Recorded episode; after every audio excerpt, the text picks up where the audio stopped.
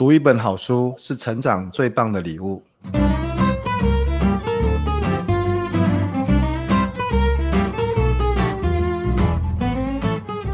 各位听众，大家好，我是主持人福哥王永福，欢迎收听好书福的 Podcast。今天我们邀请到的是我的好朋友，跟着救生员学水中自救的作者张景宏。景宏跟大家打个招呼。嗨，福哥好，各位听众观众大家好。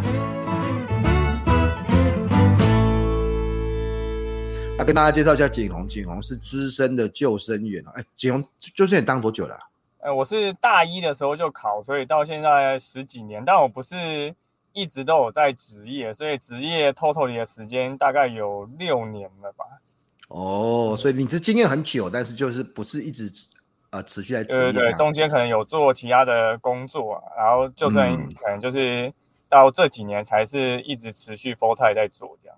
OK，而且有带有我我记得也有在泳池嘛，也有在海边嘛，海域这样。对，就是大部分大家去过的场域，大家都待过游泳池，然后社区运动中心、学校、海边、饭店。对。然后啊，景宏也创办了像一条鱼，呃，荷兰游泳教育的这样创办人哈。那平常也有一个 Podcast 的节目，就是救生日常。哦我可不可以直接切到重点？就是你为什么写这本呃跟着救生员学水中自救这本书，我之前其实在这几年，大部分都是在海边当救生员，在海水浴场，然后我在浮龙。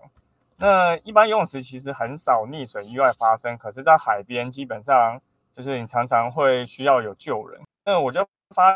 他不是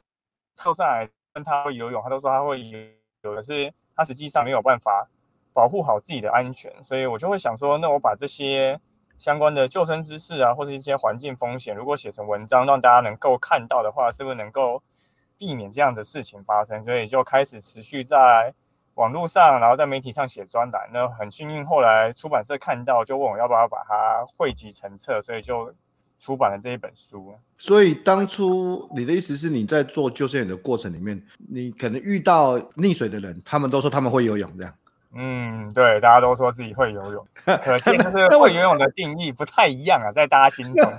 当然，应该会是越会游泳的越有机会去比较危险的地方，因为他可能要挑战啊，这样子可能会遇到一些状态，这样子。对，他可能就是做出了一些超出自己能力范围的事情，结果就发生意外这样。我们今天可以来谈一谈，就是呃，从救生员的角度，从你的角度。呃，是怎么样来呃看待水域活动呢？那重要的是怎么样去，不管是自救，甚至未来也有机会呃，在正确的方式之下，可以帮助我救人这样子。那当然，水域活动其实有三个很大的场景嘛，就游泳池嘛、海边啊，还有溪流，当然湖泊啊也都是。但是最主要在台湾可能遇到这三个很大的场景。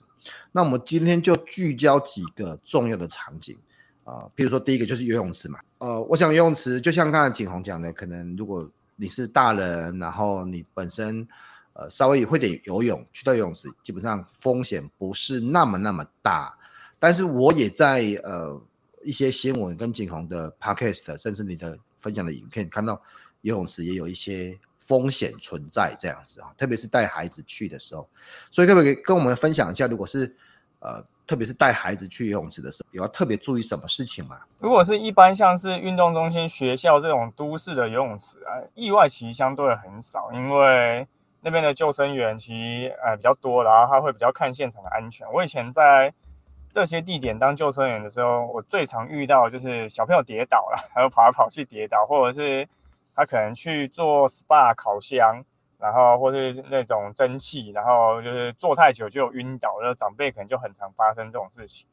那因为我们的游泳池其实普遍很浅，所以一般学校运动中心这种游泳池意外发生的几率就比较小。可是比较多的意外可能会发生在一些饭店或是度假村的游泳池，因为大部分的家长可能带小朋友去这些地方，他其实都是去度假休闲。大家去这些地方其实是心情很放松的。那如果有去过饭店或度假村的游泳池，大家就会知道，救生员其实很长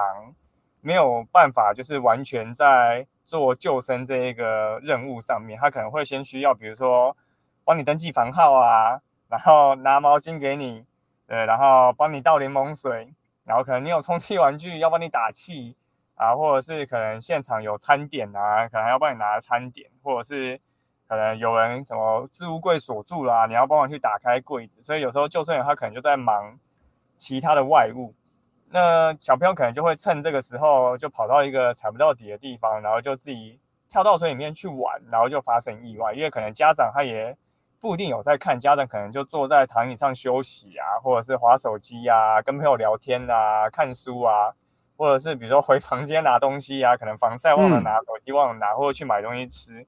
所以因为在这些休闲场域，其实大家都很放松。可是这个场域的游泳池并不是大家常去熟悉的游泳池的环境。那如果小朋友他身高不重，他身高不够高，然后又没有注意到水深，又自己跑去玩水的话，那很有可能就会发生意外。对，因为因为你看他谈到那个度假中心，我就想到之前我们去巴厘岛。去巴厘岛那个游泳池啊，那个游泳池一下去是两米一，哎，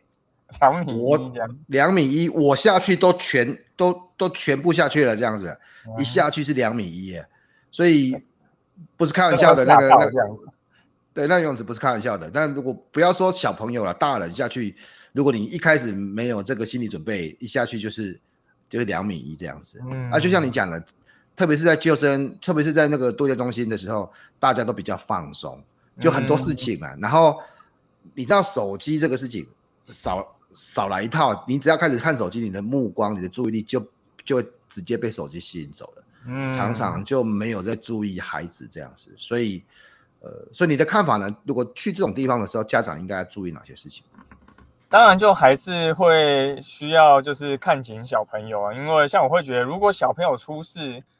基本上就是大人没有看好。如果你的小朋友他，比如说身高不足，或是他还没有学会这些游泳自救的情况下，那不能说现场有救生员就把所有责任都交给救生员，因为救生员他就是真的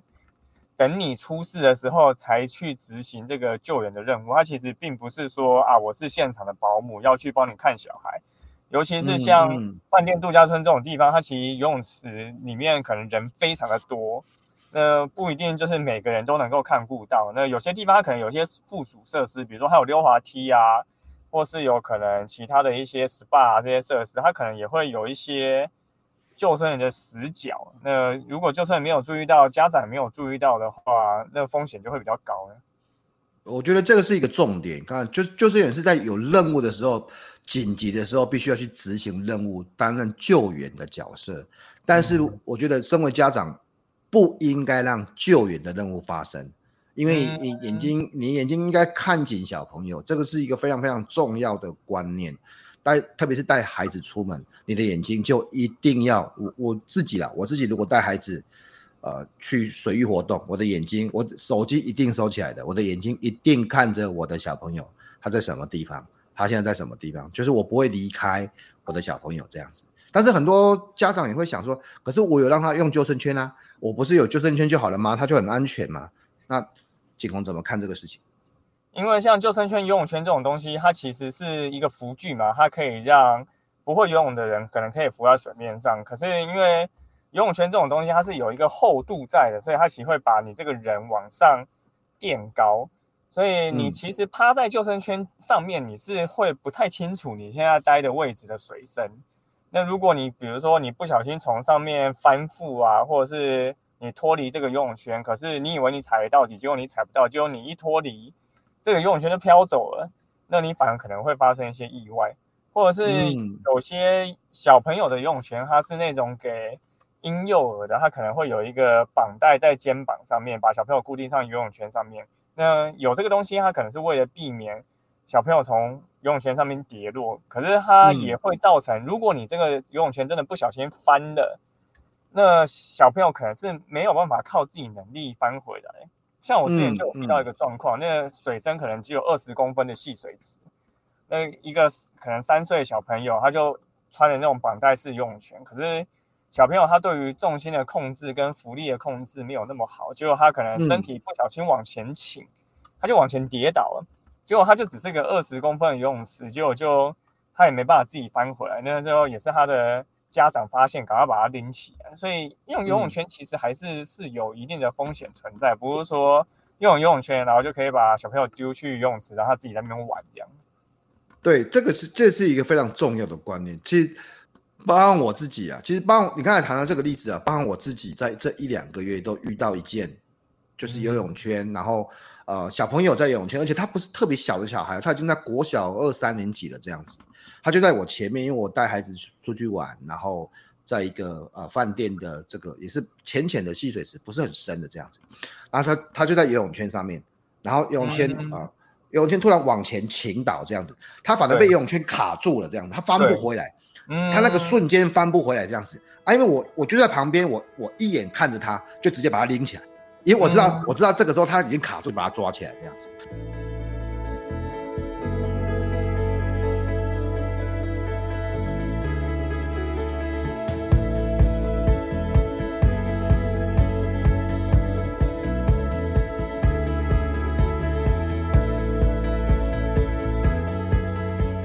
呃，我我在书里面其实有看到一个非常重要的章节，呃，在你的 p a c k a g e 也跟大家谈说，大家对于溺水的状态其实是有一些误解的。很多人会以为说，如果有个人，譬如在游泳池，他就会讲救命啊，然后那个呼救啊，救命啊，我溺水了这样子。那好像不是这样子，你的看法是？对啊，就我们电影或者是电视剧，基本上拍溺水的人都会这样，说大声就是呼救挥手，可是这个只是。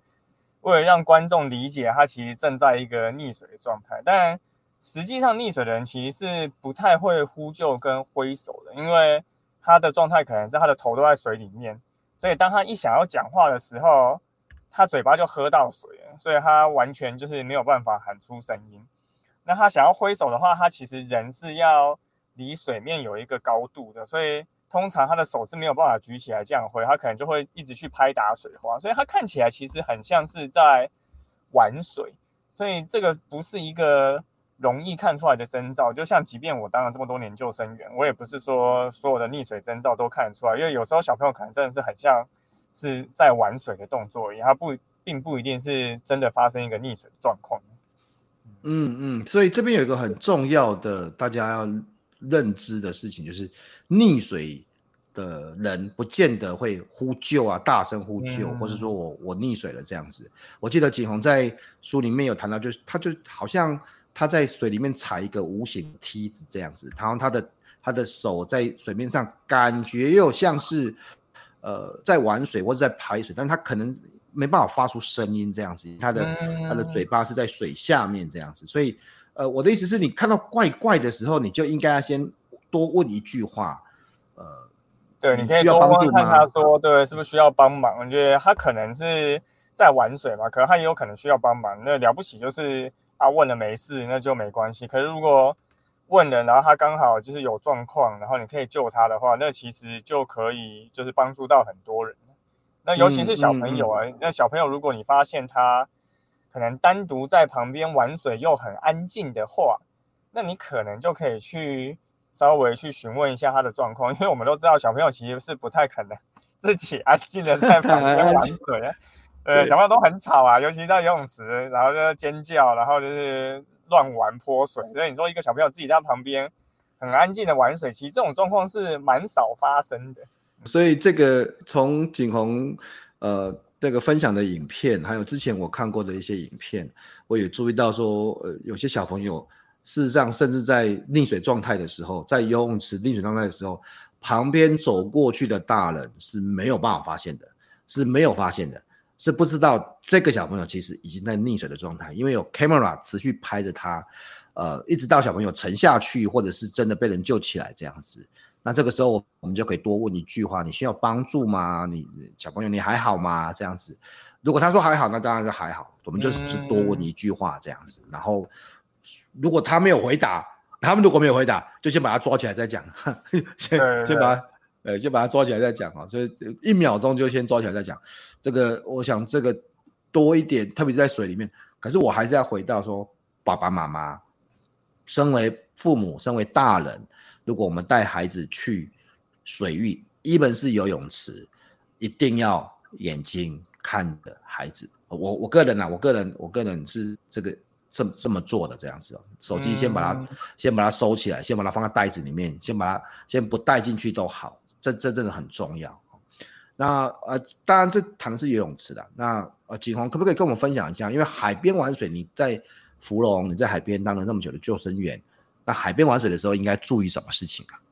一般来讲，就是海边会比游泳池更危险，就是因为海边它可能有风、有浪、有流。那尤其在沙滩或是礫滩的情况下，它地形会有深浅不一的变化。那我们一般在游泳池玩水，其实你都是在一个踩得到底的环境，而且是有带的蛙镜的情况下。可是大部分的人去海边玩，其实是不会带蛙镜的。那如果我们不会在踩不到底、不带蛙镜的情况下游泳，那你可能就会发生一些意外状况。比如说在海边，可能最常遇到的状况，可能是他遇到离岸流。所谓的离岸流，就是它是离开岸边的海流。因为当浪这样打进来，这个进来的浪会要有地方让这个海水出去，所以它正常可能就会从两边这样子流出去，所以它必须流出去的时候，它就有可能会顺势着把人往外带。所以当如果你是戏水的人，你没有发现你现在人其实是渐渐慢慢的飘离开岸边，那可能就会发生意外。那再来就是在海边也有可能会遇到不同的涨退潮，因为像海边就会有涨退潮的状况。那有时候可能涨潮退潮的这个潮差范围是很大的，所以如果你在一个退潮的时间去玩水，嗯、可是它正在慢慢的又开始反涨的时候，你没有注意到，你很有可能就会卡在那个沙洲上，然后就会回不了岸边。嗯、那这个都是在海边会需要特别注意的一些状况。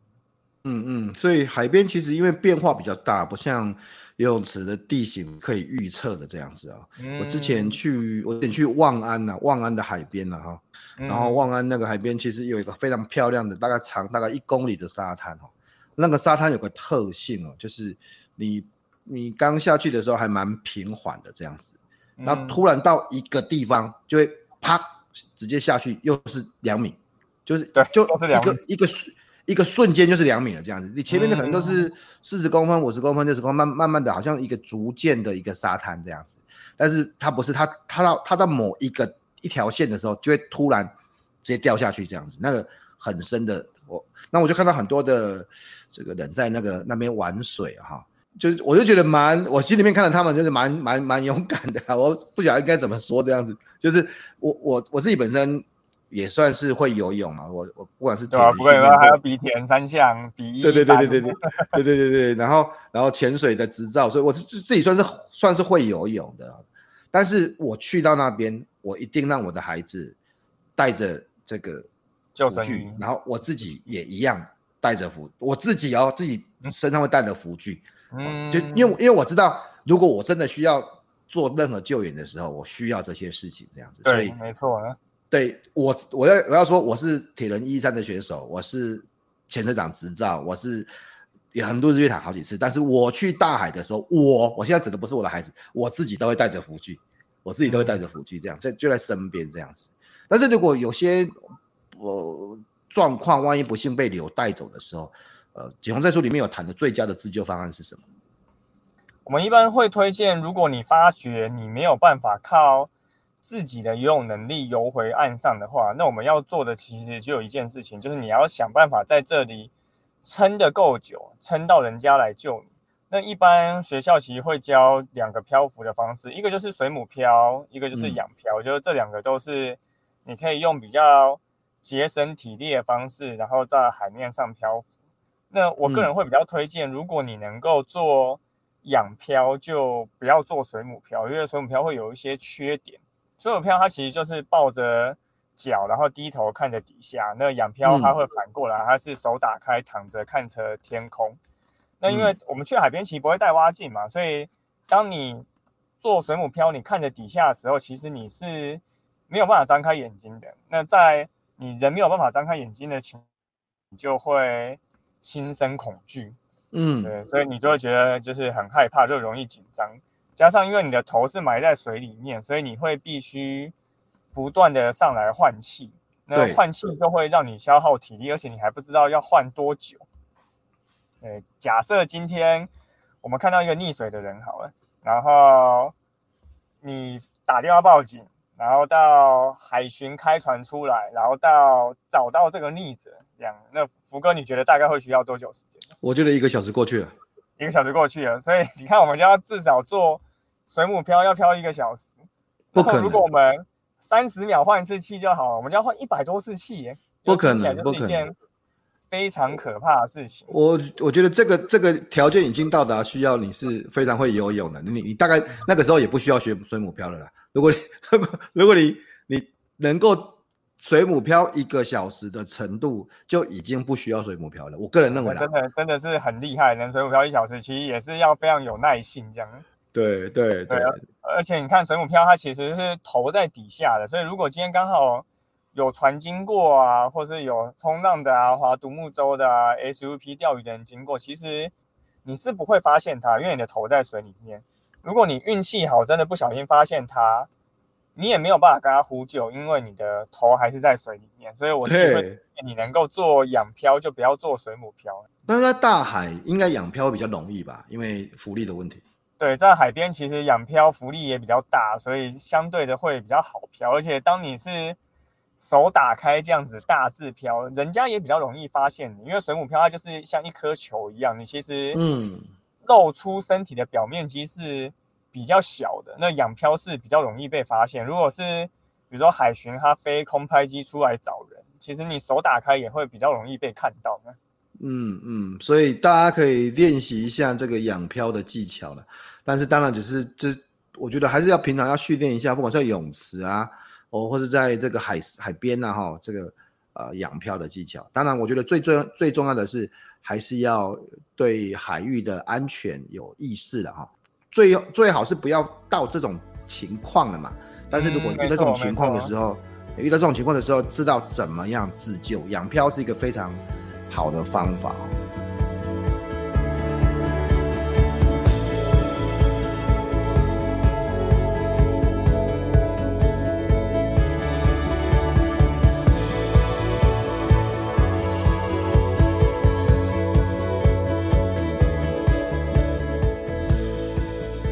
景宏，因为呃，你是个救生员这样子哦，那万一呃一般人啊，一般人看到有人溺水了啊，有人在那边溺水了啊，会呼救啊这样子哦，嗯，这个时候是不是应该要应该怎么做？应该我们就直接跳下去救他吗？还是怎么样子？你的看法是？很多人其实发现有人溺水，第一件事情都是跳下水救他，因为可能那个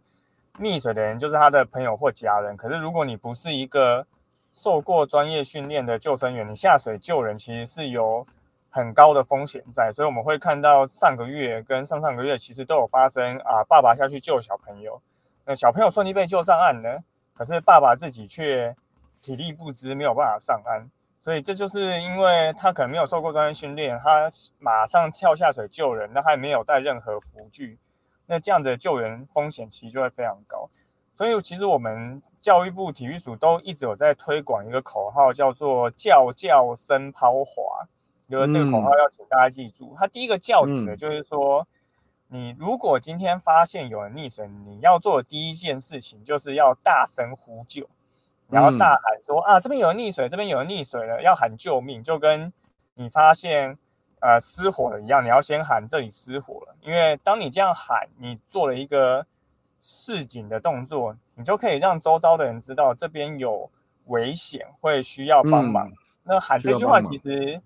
并不需要多久时间，他可能只要两秒、一秒就完成了。可是，如果你马上跳下去救援，其实你不一定能够救到人。那你喊了这句话之后，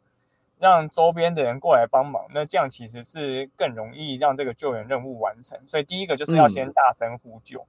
对。那第二个叫指的就是你可以打电话报警，因为可能现场的环境不允许你去做救援，或者是你身边并没有这些相对应的辅具。那对你来说，现场能够执行最好的救援策略就是打电话报警。那第三个“伸”，它这个“伸”指的是伸手的“伸”，它指的就是说，如果这个溺水的人他离岸边没有很远的话，你可以用一些延伸物伸出去给这个溺者抓，然后把他拉回岸上。比如说，我们不管在西边、海边，可能手边会有一些可能马上可以作为延伸物的一些物品，比如说。呃，钓竿啊，呃，登山杖，呃雨伞啊，然后自拍棒啊、摄影机脚架啊这些东西，只要够长，或是一些树枝、木头够长的东西，能够伸给溺者抓，都可以把它拉回岸上。嗯、那第四个指的是抛，它就是说你可以抛一些救援的浮具，比如说你可以抛游泳圈，你可以抛救生圈，你可以抛救生衣。对，那我自己会推荐大家，如果你不管去溪边跟海边玩，你最好都带防水袋，因为我们本来就会带包包去西边海边玩嘛。我们会装我们的盥洗衣物啊，我们会装我们的三 C 产品。那我们也不希望它湿掉。那我们为什么不直接带一个防水的袋子？你只要把这个防水的袋子卷起来，那它其实就是一个紧急用的救援服具，它里面有空气，嗯、那它就会浮起来。那你也不需要去多带救生圈、嗯、救生衣这种东西，它就是。一个随手可得的东西，所以你带这个袋子准备好，那现场发现有人出事了之后，你马上拎着这个这个袋子就可以扔出去给他，嗯、那就可以避免这个溺水的人发生状况。嗯，那最后一个滑指的是你可以搭乘一些大型的延伸物滑到这些溺者旁边，比如说你看我手边有冲浪板啊，你有在滑独木舟，你有在滑 SUP，甚至你带这些救生圈、救生衣，你可以用。划过去的方式，然后一起游到溺者的身边，那你们就可以一起抓住这个东西，就不会沉下去。所以这五字口诀叫叫声抛划，就请大家一定要记住。对，记得叫叫声抛划哈。很多伙伴当然会想说，这个啊、呃，我就下去救啊，因为它很紧急啊。那现在的问题就是，当然如果救得起来，那它当然很棒哈。可是大家都太低估了在水里面救一个人的难度。嗯哦，因为因为呃，当然我不是专业的救生员，但是我在潜水课程里面有一个救援潜水员啊，我们也是要在水里面去救做救援的动作。我跟你讲，累死你都会，真的真的累死你都会，真的，就就是那真的太有难度了，太而且我讲景宏的书上面有讲，还会有被抓到啊，你可能会被溺者抓抱住啊，拖下水啊，然后把你压下去，还要上来吸气这样子。这里面有很多很多的这种。其实就是重点是有效救援啊，难度很高。那当然我我也不是说那那不然怎么办？难道看着吗？就是说你可能用东西去延伸，你可能抛东西给他，你可能划过去这样子。就是记得先呼叫救援报警，然后之后看看看用呃不同的器物这样子。最重要的是最好是随身可以携带一个呃方便携带的这个。辅具啊，或是防水袋啊，这样子。其实那个体积啊，防水袋你本来就要背嘛，这样子。那如果你就哎，可是我没有防水袋哦。如果你没有防水袋，那其实很多充气的东西啊，呃，譬如像我自己本身在那个大型的运动用品店哦，像迪卡侬，那也有那种充气式的呃防水背心啊，或是一些对对浮条之类的。对对，双层的背心啊，这些东西，我的意思就你至少要有准备，还是回到这种你要有准备。呃，我我认为，如果到了现场，然后才考验说你的救生能力，那就已经哦 太太晚了，太晚了。那个应一定要有准备。那景洪是救生员，我是潜水员，那我们都很会游泳，但是我们一定在会有浮具的状况之下才会去救人，因为这是对真的。我基本上救过这么多人，我从来没有不带浮具下水救过，因为不带浮具下水救的人的风险真的太高了。风险太高，而且成功难，成功率会打折扣。这么讲好了，会打折扣，所以都都要先准备好这样子。呃，景宏有创办的一个像一条鱼的这个这样的一个机构。那谈到所谓的荷兰游泳教育，什么是荷兰游泳教育哈？像台湾，我会觉得台湾的游泳教育的内容比较像是竞技式的。我们学习游泳的过程，大概就是自由式、仰式、蛙式、蝶式。那老师或教练就会希望你游得好看、啊，游得快，然后之后可能就可以去参加游泳比赛。那在荷兰的部分，他其实会去希望小朋友学习的过程中是喜欢上玩水这件事情。那因为你要玩水嘛，你要从事很多水上活动，所以你进而你要去学会很多相对应的游泳跟自救技巧。不然你玩这些水上活动，你发生意外的时候，你就没有办法保护好自己。所以，像他们的游泳的教学内容，他们就会让小朋友穿着衣服下水，然后在踩不到底的地方，能够比如说游抬头蛙五十公尺，或者是他不带蛙镜的情况下，要潜到水里面，然后去捡东西。比如你要练习意外落水的时候，能够把眼睛打开。那这些都是你可能一般你去溪边、海边，你去戏水的过程中，比较会运到或是用到的一些技巧。所以我们后来就把荷兰这个游泳的教学内容，然后做了一些符合台湾的调整，然后现在在。台湾去做推广，就是希望大家都可以玩水玩得很安心又很开心。嗯，玩水玩得很安心又很开心。荷兰式游泳的教育就是跟生活的现状结合嘛。你可能不见得会穿泳衣的状态之下掉到水里面，你可能会是穿着一般的衣服，嗯、你可能没有带蛙镜。那在这些样的情形之下，嗯、都还要觉得。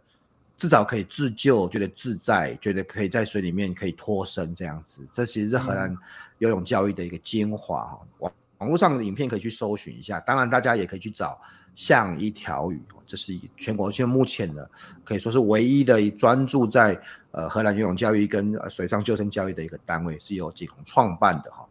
非常今天谢谢非常谢谢景宏跟我们分享很多在水域方面的知识，当然书里面还有很多啦。包含在溪流哦，然后怎么样判断溪溪水暴涨啊？哈、哦，抽筋的时候应该怎么自救啊？哦，然后这些啊不同的细节，大家可以在书里面看到很多的呃景宏本身的这种专业的经验这样子哈、哦。那么在节目的最后，我都很想问，如果有机会哈，呃，景宏你。自己平常读自己写书嘛，要读书。那如果有机会跟大家推荐三本书，你会推荐的是哪三本书啊？好像像我们在推广游泳教育嘛，我们都希望大家都不要溺水，所以我也非常推荐这一本，就是这个打火哥的书。就是这个是一本在讲关于你遇到火灾状况应该要怎么办，因为其实火灾状况，我相信可能比起溺水，可能很多人他不玩水，可是你都会住在家里嘛。那家里当然你就会有，比如说失火的风险，或者你去哪里可能都会遇上这种状况。那这个人书里面其实也是破除了很多我对于失火现场的一些迷思，就可能真的遇到我应该要怎么办。那里面也讲了非常多不同的环境情境，那遇到的时候你应该要做出哪些反应，然后里面也有很多这种。跟时事有关的一些小测验，让你知道，如果你真的遇到类似的状况，你应该要怎么做应对。所以这本书就非常推荐，大家也可以就买来看这样。嗯，蔡宗翰这个小火快逃，大火关门。好，宗翰在 TED 的演讲，改天我们有机会也可以来请宗翰上节目。那、啊、还有呢？还有这一本是那个 Eric 大大这个内在原力啊，它里面其实用了。九个不同的设定去跟我们讲说，我们人生可能在一些过程中会遇到哪些状况，那我们应该要怎么样去思考，然后根据我们的人生去做调整跟改变，会让我们更去走向我们想要走的一个未来的道路。所以它里面其实会有很多突破性，让你去思考你现在的状态是不是应该去做出一些调整，或是你接下来。如果遇到类似的状况，你应该要怎么去因应去做思考？那他提提供了非常多艾瑞克他自己的一些人生经验的看法，那里面就会帮助大家在去发展，不管是你的职业或者你的人生计划之中，你可以去有更多的思考。这样很棒。好，这第二本，就是内在原理。第三本呢？第三本是这个，这个是关键时刻。对，这一本是一个外国作者写的，他他里面提到说，其实我们人生中有很多的关键时刻，那这个关键时刻其实会影响到我们，就是生命中很多之后的一些发展。那如果你是一个呃，不管你是在公司上班，或是你身为一个老板，那有些时刻其实你是可以帮忙去创造人家的关键时刻，比如说可能一个新进的同事来公司之后。可能一般的入职，他可能就是很平平淡啊，你就是啊到人资那边报到，然后就就结束。可是如果你能够多做出一些，比如说他入职，你办一个呃入职的一天类似的活动，那你去带这个位新进的同事，比如说去看各个部门啊，然后去跟各个同事打招呼，你帮助一个陌生人马上去理解这样的一个环境，那这样子的一个方式，其实会让这位新进的人，他是更容易理解他现在他所处的职场环境是一个什么样的状况。那像类似这种，呃，其实是很平淡的时刻，可是如果你能多做出一些什么，其实是能够帮助这个人在这个环境或是在那个时刻，就是非常惊喜。那这件事情会对他人生之后有非常大的影响，所以这本书真的也非常推荐大家可以去看。